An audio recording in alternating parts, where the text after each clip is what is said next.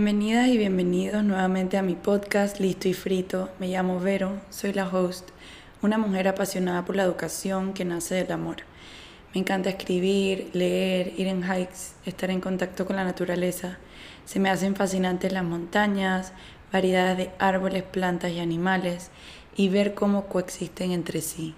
Quisiera que los humanos aprendiéramos a coexistir de la misma manera que las plantas y animales lo saben hacer y también amo los pancakes. En el episodio de hoy quiero hablar sobre varias cosas que me han venido rondando la cabeza hace unas semanas. Please hang in there. Creo que todas van a terminar conectándose, ya veremos. Gracias por estar aquí. Quiero empezar con el estrés. El estrés para mí viene directamente liado a mensajes que recibimos desde pequeños porque lo que me da estrés a mí capaz no le causa ni la mínima molestia a otra persona y viceversa. Entonces me gusta pensar qué estoy alimentando, qué necesito.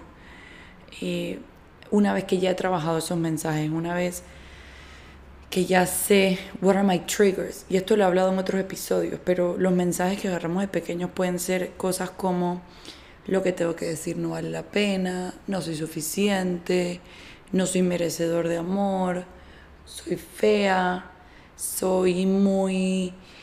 Eh, I take too much space, soy muy loud, muchas cosas. Dependiendo de nuestra experiencia, dependiendo de nuestra personalidad. O sea, hay muchas cosas que juegan un rol en esos mensajes. Entonces, para mí el estrés es como que presión y, y tensión como atorada. Eh, y yo pienso como qué parte de mi vida me causa esa tensión o en qué áreas me estoy o, me están presionando y yo lo estoy permitiendo. ¿Cómo me hace sentir? ¿Cuál es mi meta con esto? Quizás yo misma me estoy presionando en un área de mi vida que ni siquiera sé o, o, estoy yendo en una dirección hacia donde yo ni siquiera quiero ir. Entonces me gusta revisitar una lista de, de qué es lo que me da felicidad. Por ejemplo, em, yo he hecho esto que es que te pones a pensar en cuáles son las cosas que hoy en día haces eh, o cuáles son las cosas que check in como que the boxes de how life should be. Por ejemplo, ah, me debería, me debo tener una pareja, debo de ya estar en mi propio apartamento, debo de hacer ejercicio, debo de tener un trabajo steady, debo, debo, debo, debo. Todo lo que empieza con la palabra debo, tener, debo de hacer todas estas cosas. Y luego hago una lista con las cosas que en verdad me hacen feliz. Me hace feliz tomarme mis em, domingos en la mañana tranquilos en un café sola para escribir. Em, levantarme temprano para estar conmigo, ya sea para correr, o para estirar, o para ir al gym, o para hacerme un desayuno y que todavía no haya ni un pito en la calle. Em, entonces, cuando uno va comparando esas listas, muchas veces nos damos cuenta que estamos en estrés crónico porque estamos viviendo una lista que no es nuestra. Estamos viviendo una lista que ni siquiera nos pertenece y que si vemos la lista de what it's supposed to be or what people are doing around me, es de que I'm checking in all the boxes. Why am I not happy? Why am I stressed? ¿Por qué estoy ansiosa? ¿Por qué estoy deprimida? ¿Por qué estoy triste? Pero luego cuando vemos nuestra lista nos damos cuenta que es que estoy llenando una lista que ni siquiera es mía, una lista que ni siquiera me gusta. Em, por eso para mí, y lo he dicho mil veces, es tan importante la pausa y el juego porque ahí es donde puedo conectar conmigo y mis necesidades y puedo ver y entender si realmente estoy viviendo mi lista o la de otra persona. El problema con la pausa y el juego hoy en día es que sentimos que si pausamos para sentir y pensar y canalizar, entonces, chuzo, me dejó el tren, ya sea el tren laboral o matrimonial o del plan de fin de semana o del concierto, así como los ads estos de hoy en día que dicen que cómpralo ya o pierde tu única oportunidad. Y uno ahí tratando de ver si le queda plata para ese concierto o si está en tu budget. Pero, pero es como un trajín. Entonces, ¿cómo pausamos así? ¿Cómo pausamos si todo nuestro entorno nos dice que nos demos prisa, que estamos tarde?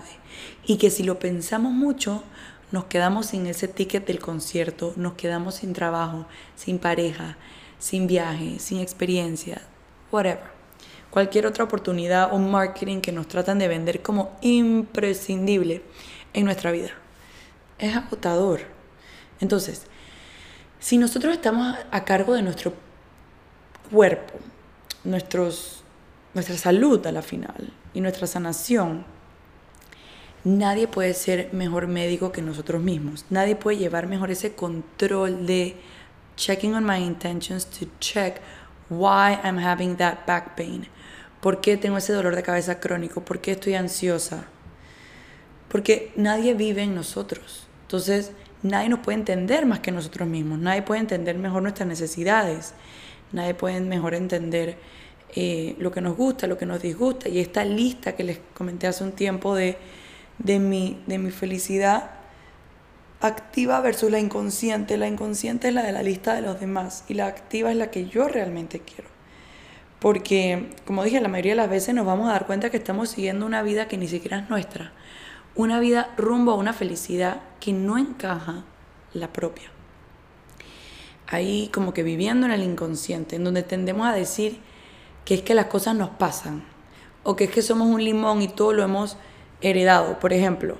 Porque no tomamos responsabilidad por nuestros actos y no nos damos cuenta que así como enfermamos físico o emocionalmente, tenemos la capacidad de sanar. Pues nuestro cuerpo siempre ha estado rooting for us. Es, es nuestro equipo. Em, yo hice un escrito que lo saqué en mi newsletter hace una o dos semanas, no me acuerdo, que decía, no lo heredaste, lo copiaste, hace tres semanas, no me acuerdo, era, no lo heredaste, lo copiaste. Y habla exactamente de esto, que muchas veces decimos de que, ah, yo sufro de migraña porque es que mi mamá sufre de migraña. Yo dije, no lo creo. Sufre de migraña porque quizás sigues patrones similares a los de tu mamá que también tiene migraña y, eh, y es falta de amor propio, es falta de, de descanso, de qué mensajes estoy alimentando y más. Entonces, para mí el mejor indicador que I'm doing it right, like I'm doing life right, o como que estoy en contacto conmigo, es cuando yo soy mi mejor compañía. ¿Y a qué me refiero con eso? Cuando quedarme a solas un fin de semana o estar en una mañana en un café eh, o, o viajar sola se siente ligero y se siente bonito. Cuando siento que mi compañía es agradable. Porque cuando sentimos que tenemos que estar siempre con otras personas, muchas veces es porque estar con nosotros se siente abrumador. Y ese es un indicador que hay algo que no he trabajado. O sea, si ni yo quiero estar conmigo, ¿por qué los demás van a querer estar conmigo? Yo siempre me puedo pensar eso, como que si es placentero para mí estar conmigo a solas, it must be for other people too, porque Em, porque yo también soy mi propia compañía. Pero si soy una compañía que soy un saco de nervios, eso mismo le estoy transmitiendo a los demás. Y eso mismo me estoy proyectando a mí. O sea que cuando estoy sola, soy como mi propio termómetro. No sé si me explico. Y eso obviamente no significa que estar con los demás sea abrumador. Simplemente saber que estar conmigo es la compañía que más disfruto. Luego entonces puedo realmente disfrutar con otras personas.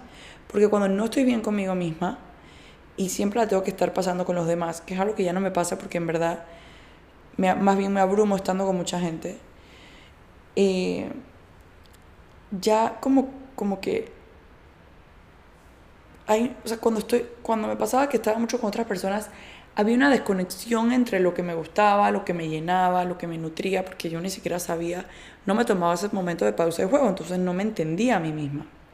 Es como un struggle, un struggle interno de, pertenencia, de encajar. Pero no sabemos realmente quiénes somos porque nunca estamos a solas. Eh, y, y es como que vivir una vida que no nos pertenece, no sé, es como, no sé, es como que nuestro tiempo no es nuestro. Cuando, cuando estamos con mucha gente, estamos viviendo en el tiempo de los demás.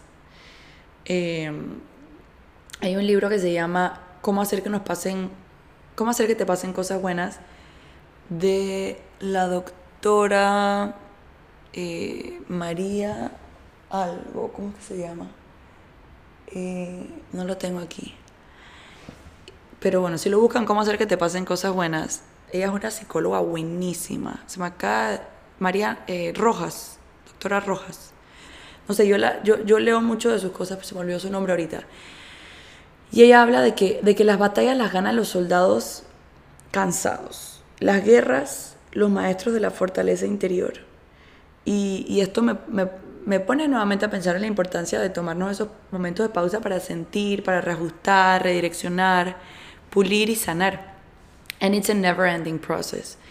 Eh, es como un state of being, es parte del proceso de sanación, de self-discovery y de vivir la vida que me hace feliz a mí, no la que me dicen que tiene que ser o la que he escuchado que suena más linda o más prestigiosa. Em, hace unas semanas estuve hablando con una amiga a quien admiro mucho y nos pusimos a pensar en cómo hemos idealizado o construido un pensamiento sobre cómo debe verse una relación de pareja atándolo con nuestra felicidad, que fue lo que hablamos hace un tiempo. Y luego cómo nos debemos ver para atraer a esa pareja también, que hemos idealizado como la que queremos, entre comillas. O sea, como todos estos paradigmas de que cómo te debes ver para atraer eh, a una pareja, o cómo debería de verse tu pareja, estas cosas. Entonces anotamos lo que para nosotras significaba en el pasado esta pareja ideal. Y luego al lado anotamos lo que para nosotras era felicidad y amor dentro de una pareja. Y las listas en verdad no tenían nada que ver. Porque en una relación, you can set your own rules and you can define happiness however that works for you. Porque es bien irónico pensar que estoy buscando vivir una vida en pareja como me han dicho otras personas que tiene que ser. Pero ¿y qué si eso a mí no me funciona? Voy a estar toda una vida tratando de tener una relación que número uno no me hace bien y número dos, siempre voy a sentir que no la tengo por no darme cuenta que lo que estoy tratando de conseguir no se siente bien para mí. Por ende, aun si lo consiguiese, no voy a estar feliz porque en principio no era para mí, no de esa manera. Por ejemplo, y esto es un ejemplo random y basic. Eh, ponte que siempre me han dicho que mi pareja es el que debe de decidir qué se ve en la tele o que yo soy la que tengo que elegir qué es lo que vamos a cenar. Por decir dos ejemplos random. Si a mí y a mi novio no nos funciona, porque a él le encanta cocinar y porque a él ni siquiera le importa lo que se ponga en la tele, ¿por qué seguiríamos estos patrones? Estos son dos ejemplos muy simples, pero se va complicando cuando nos metemos a fondo en muchas de las cosas que crecimos viendo como normales, pero que quizás a nosotros no nos funcionan y no tenemos por qué seguir reglas de parejas o de trabajos o personales, de físico, de cualquier otro field de la vida que no nos haga bien. Si nos hace bien, belleza. Keep on doing it. Pero si no nos funciona, entonces no funciona. Y punto. Let's change it. As simple as that. Entonces, lo mismo pasa, como venía diciendo, con nuestro trabajo y con cualquier otro ámbito de mi vida que me siento inconforme o infeliz. Revisitar qué he venido proyectando como el hogar ideal, la familia ideal, el trabajo ideal, por un lado, y del otro lado escribir para mí qué o cómo debe verse y sentirse esta área para que it feels right. Lo más probable vamos a notar que hay grandes discrepancias en ambas listas si no me siento conforme en ese momento con esa área de mi vida, porque quizás estoy siguiendo una lista que no me pertenece, por venir tratando de llegar a una meta que ni siquiera es mía y que ni siquiera se me siente bien a mí. Por eso muchas veces sentimos que es como que lo tengo todo pero no soy feliz es como que vidas inconformes, insuficientes, de carencia y de falta, pero lo que es es una falta de comunicación y de comunicación propia, porque estoy siguiendo una lista, una creencia que, que ni siquiera es mía. El otro día iba, estaba haciendo ejercicio eh, y era un ejercicio que requería de balance en el gimnasio. Me estaba costando un montón. En general, yo soy como de darle con todo. Eh, cuando estaba en la universidad fue que empecé a correr y cuando estaba en la universidad, cuando no estaba corriendo estaba jugando boxeo. O sea, así como que soy de darle todo, al punching bag o a la bici o a la corrida, cualquier cosa que me dé adrenalina. Y yo sé que en lo que tengo que enfocarme hoy en día no es en eso porque eso es algo que se me viene fácil y que, bueno, es una manera de drenar y la acepto en mí y, y me, me gusta, me hace sentir bien, pero también me gusta ahora enfocarme más en estar presente, en trabajar el balance y la fuerza. Y para ello sé que debo estar más quieta. No puedo encontrar balance si estoy pensando en lo que haré después de terminar el ejercicio, por ejemplo. Eh, entonces me di cuenta que los ejercicios de balance, por ejemplo, estar de pie, de pie en una sola pierna y tratar de hacer un squat, eh, no solo te hace engage todo el cuerpo, sino que también tienes que estar enfocado en un punto fijo. Entonces me di cuenta que los ejercicios de balance nos obligan a estar en el presente. Es un tipo de meditación, ya que hay muchísimas maneras de meditar. Estar presente eh, en ese momento para poder encontrar ese balance y no caerte. Mucho tiempo me pasó con el running y, el hiking. En el hiking tengo que estar presente porque tengo que ver dónde pongo el pie.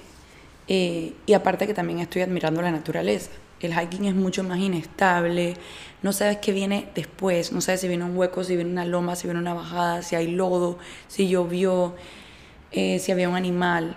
En el running es más en autopilot, las piernas moviéndose y mi mente dando vueltas.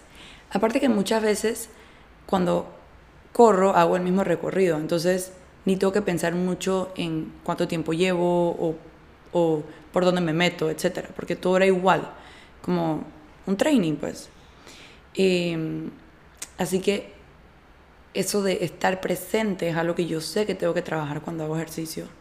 Para algunos estar presente es cocinar, cantar, whatever that is for you, finding that balance and living in the present moment eh, nos ayuda a, encontrar ese balance. Eh, pues esto le da balance, no solamente nos da balance físico, sino también balance a nuestros pensamientos, nuestras acciones, y nuestra vida en general, porque todo se alinea, hay congruencia ya que estamos en el presente. Me encanta como extrapolar y unir todo. Cuando me doy cuenta que todo está conectado, se me van como prendiendo los bombillos y siento que los ojos como que se me iluminan porque entiendo un poco más mi verdad. No es la verdad absoluta, es la que me funciona a mí y está en constante cambio y transformación, ya que todos los días sigo aprendiendo. Em, y eso también me pone a pensar en, en, overachieving. Me pasaba mucho cuando, cuando salía a correr o cuando eh, me ponía a hacer algo que sin una meta fija, pero nada más como que darle más y más y más y más, más sin querer parar, sin, sin pausar. Eh, porque muchas veces hemos venido creyendo que hacer más significa ser más, como un condicionamiento a que tengo que estar haciendo algo todo el tiempo. Sí es verdad que algunos tienen más energía que otros y, por eso es importante conectar con esa energía o con esa necesidad. Más siempre saber, para mí en lo personal, que esa energía se puede agotar y que necesito pausar y recargar para luego poder seguir dando mi 100. A mí en lo personal, y lo he dicho bastante, la prisa me agobia. Todo sobre ir más despacio eh, me, me, da paz. eh, y si esta tiene que ser tu señal para pausar, so be it. Eh, no hay que hacer todas las llamadas para quedar bien, no hay que estar pensando en todas las personas que, que nos necesitan todo el tiempo, eh, o en qué tal si hubiera hecho esto distinto, o qué tal si... Eh, es una señal para pausar y, y, darnos más a nosotros, porque no podemos dar si no nos damos. Em, y quizás es verdad que tenemos personas que nos quieren alrededor la mayor parte del tiempo. Más, ¿qué pasa cuando nos quedamos solos? Por eso, como venía diciendo hace un tiempo, em, la importancia de que seamos nuestra mejor compañía. ¿Qué pasa cuando todos se van? Ya sea una fiesta, un viaje al colegio, al trabajo. ¿Con quién nos quedamos? Es en ese momento donde nos damos cuenta de la compañía que nos somos a nosotros mismos. Ahí es donde boom, empiezo a ver cómo me estoy dando y qué estoy consumiendo, no solo alimentos, sino también pensamientos y en qué estoy invirtiendo mi tiempo. Y cuando estoy sola cuando en verdad logro ajustar de acuerdo a lo que necesito en mi corazón. Porque yo no quiero estar con una persona que se la pasa viviendo en el inconsciente, corriendo de sus deberes o no atendiendo sus necesidades. Yo quiero una compañía que se tome sus pausas, que sepa que it's okay not to be okay, más que quiera sentirse bien y va a hacer lo que necesite para llegar ahí, que no le agobien las decisiones de los demás, que se deje ser. Y la importancia de escuchar esa vocecita en nuestro corazón que nos dice desde un lugar de amor lo que necesitamos. Em, y todo empieza con uno mismo. Por ejemplo, hace unas semanas me invitaron a un hike en el interior Eh, y bueno, esa es mi mayor debilidad. Amo los hikes y normalmente los hikes me recargan heavy. Pero ese, y ese fin de semana, esto fue hace unos meses en verdad. Y me acuerdo que me preguntaron y yo sin pensar en mi agenda dije, estoy. Em, porque como dije normalmente, irme de hike significa darme a mí, alimentar mi creatividad, conexión, etc. Más al pasar los días, esto fue al principio de la semana, eh, iban pasando los días de la semana, yo iba abriendo mi agenda y viendo todas esas reuniones e invitaciones a las que había dicho que sí y me comprometí. Entonces esa semana meter el hike en esa agenda apretada para mí era más agobio que felicidad y descanso, porque requería de planeamiento, de manejar un viernes por la tarde y de dejar de hacer algunos quehaceres. Para mí representaba prisa, prisa de que no he puesto gasolina, no he empacado, no he terminado de trabajar en mi presentación, eh, entre otras cosas más. Esta vez darme a mí no era ir a ese hike, porque ir a ese hike era ese fear of missing out. Darme a mí significaba quedarme tranquila, despertarme sin alarma, ir a un café a trabajar en mis proyectos, comer sin prisa, conversar con mi mamá, no hacer ejercicio, caminar despacio y quizás ir al cine sola. Em, y de hecho ese fin de semana terminé haciendo bastante de eso. Y me acuerdo que me puse a ver White Chicks. Eh, y me hice una comida nourishing y nada, me puse a ver White Chicks porque esta era mi manera de conectar conmigo, con mi autenticidad, con mi humor, con mis risas. El que me conoce sabe que amo White Chicks, mi película favorita. Em, pero esto nada más lo puedo hacer cuando me doy mis momentos de pausa y juego, no cuando estoy en el corre-corre eh, no cuando le digo que sí a todo y tengo un overbooked agenda. Eh, ese fin de semana me di el permiso de descansar, de regenerarme y de get back on the game, porque no todos los días son de hacer, hacer y hacer. Y hay días que con el simple ser estamos haciendo más que en ningún otro momento. En vez de ir al hike y a la finca, que era otra cosa que iba a hacer ese fin de semana, a lo que se sentía como cumplir con otras personas a quienes quiero mucho, más verlos no me iba a hacer en, esta ocasión, ni a mí ni a ellos ningún bien. Eh, entonces decidí despertarme sin prisas, meditar eh, y, y, estar conmigo, eh, porque era lo que yo necesitaba. pero muchas veces no me lo permito, porque porque quiero sentirme como que I am doing all of this stuff. ¿Y por qué hablo de esto? Porque a veces también caigo en este ciclo de que doing, doing, doing es mejor. Que llenar la agenda y que se vea como que estoy súper cotizada, ocupada y que tengo muchos proyectos em, y que muchas personas o eventos dependen de mí es mejor. Que se vea como que soy una mujer ocupadísima, que no tengo tiempo para más nada. Pero ¿por qué querría hacerlo? Pero hoy en día estoy clara que estar ultra ocupada no me hace bien y por eso trabajo en mis límites y en dejar espacios libres en mi agenda para mí. Pero, pero es algo que siento que fui condicionada a pensar que entre más cosas tienes que hacer, más importante eres. Em, yo no sé si estar ultra ocupada es símbolo de líder, pero a mí lo que me causa estar ultra ocupado es agobio. No puedo pensar bien, por ende no tengo la capacidad de liderar y, tampoco me disfruto el proceso. Así que si eso significa ser una líder, I'm not signing up for that. Yo elijo ser una líder de otra manera. Em, y bueno, nada, esa semana había estado estresada viendo mi agenda, cómo podía meter el hike, que requería de manejar el viernes por la tarde, luego de una cita, después de ir al hike, irme a la finca, eh, para ver a los perros, para pasar para luego regresar a Panamá. O sea, era como que check, check, check, check, check. Y todo eso me daba mucho más angustia que placer. Necesitaba cumplir.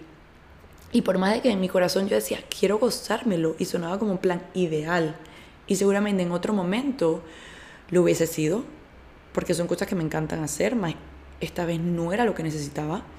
Eh, esta vez hacer todas esas cosas que me sonaban fun en papel, no me iban a nutrir a mí, no me iban a ayudar a recargar Em, porque necesitaba ir con menos prisa y esta vez necesitaba simplemente estar y estar conmigo. Em, y nada, poder conectar con, nuestras necesidades, porque lo que pueda parecer como un plan ideal no siempre lo es. Yo siempre he tenido la pausa dentro de mí como una necesidad para andar serena y poder pensar con claridad. Como digo, la prisa me agobia. Em, es más, hasta cuando yo corría maratones me tomaba mi tiempo. Sí es cierto que corría sin parar y corría sin sentir, pues era mi método de escape en una época en donde correr era para mí como mi manera de sobrevivir. Eh, y cuando corría me pasaba que iba sin prisa, a un paso constante, a steady pace, pero sin matarme. Y luego veía a otras personas que iban en sprints, paraban y sprinteaban de nuevo. Y yo sé que este método es necesario para crear resistencia y strengthening. De hecho, yo lo hacía de vez en cuando, cuando el training me lo exigía. Es como training de intervalos. Más nunca me gustaron. Pero en esos momentos en los que yo iba a mi ritmo, siempre me terminaba pasando a los que consciente o inconscientemente agotaban su gasolina dándolo a toda y luego caminando o parando, porque no daban más. Y esto me ponía a pensar en la vida y cómo ir deprisa no me iba a llevar más lejos, porque me iba a desgastar más rápido.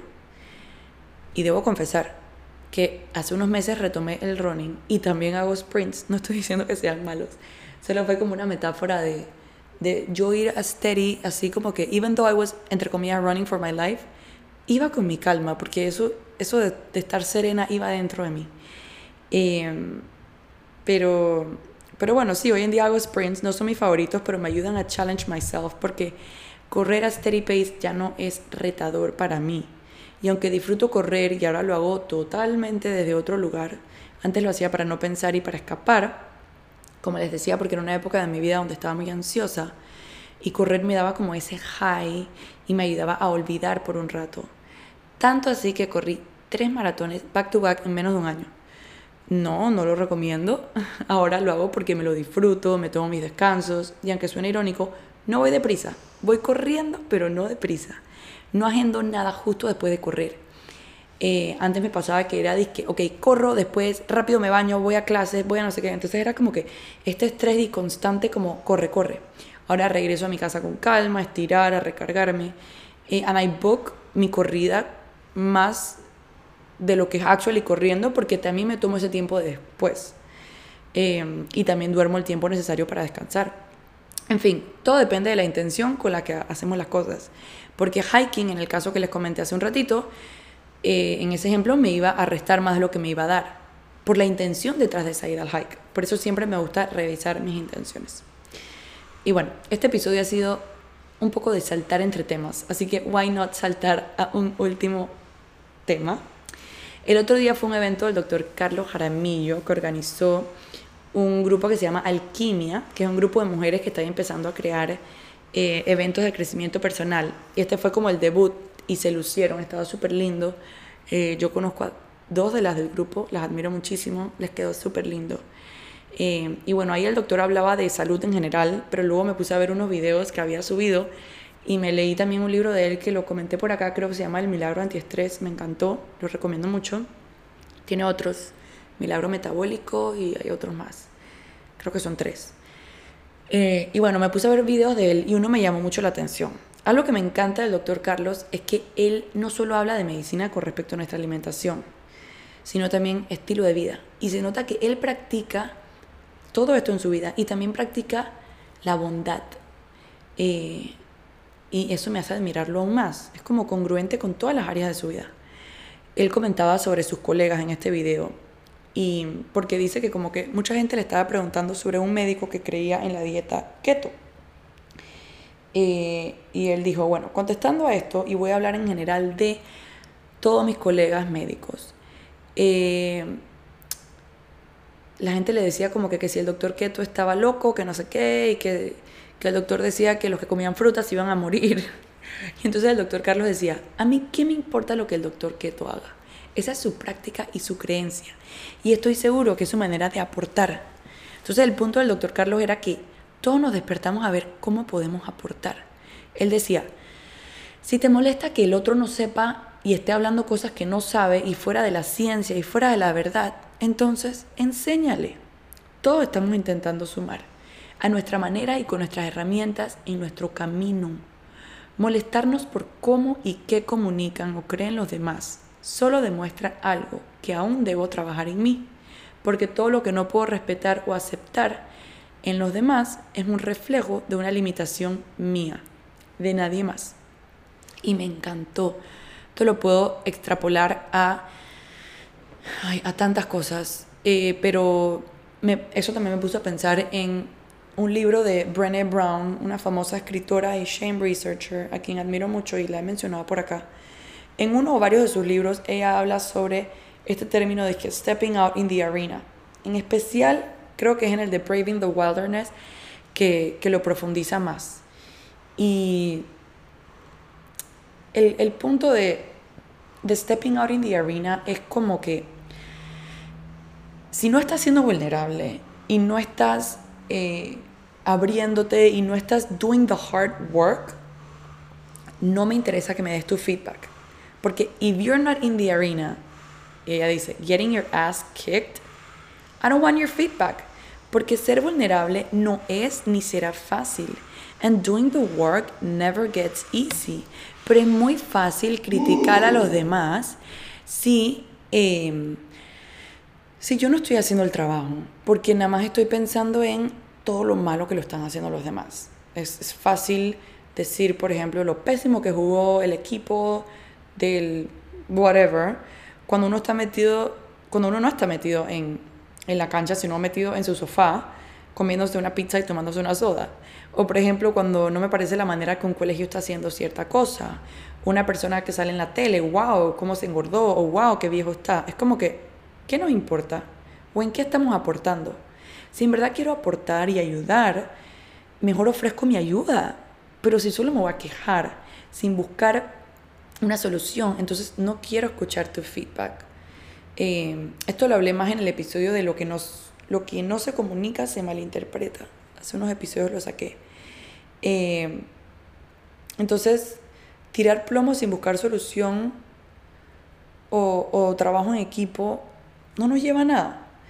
Eh, y, y wrapping up, como diría Brené Brown, are you stepping out in the arena or watching as an spectator? And if you're watching while eating popcorn and criticizing, I don't want your feedback. But if you're stepping out and getting your ass kicked, let's do this together. Y, y bueno, nada, creo que eso fue todo por hoy. Abarqué varios temas que me han venido rondando la cabeza. Si algún día me ves por ahí corriendo y chateando, quiero que sepas que lo que estoy haciendo realmente es escribiendo mis pensamientos en notes.